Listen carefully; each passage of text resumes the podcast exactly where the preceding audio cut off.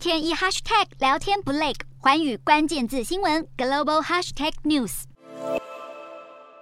裴洛西长期以来毫不掩饰对中国的强硬立场，因此一直被中国视为敌对关系。一九九一年，裴洛西在六四事件爆发后造访天安门，还在几位议员和记者的陪同下合影，在拍照前还拿出标语，上头写着“献给为民主牺牲的烈士”，导致裴洛西一行人被驱逐出境。另外，裴洛西也是西藏达赖喇嘛和藏人权利的坚定支持者，甚至在二零一五年获得北京许可，前进西藏首府拉萨访问。这个举动更吸引了不少反。反对党议员与他站在同一边，包括前国务卿庞佩奥和前国防部长艾斯培。但如果佩洛西此次访台，等于踩了华府政治雷区，因为美国一直在两岸议题上采取模糊策略，一方面承认中方的一中政策，另一方面，总统拜登又曾三次声称，北京犯台的话，美国将部署武力。而裴洛西擅自决定出访计划，势必让拜登陷入尴尬处境。而中国领导人习近平则比他的前任们都清楚，两岸统一是他任期内首要目标。随着中国二十大即将在秋天登场，习近平一定会在外交，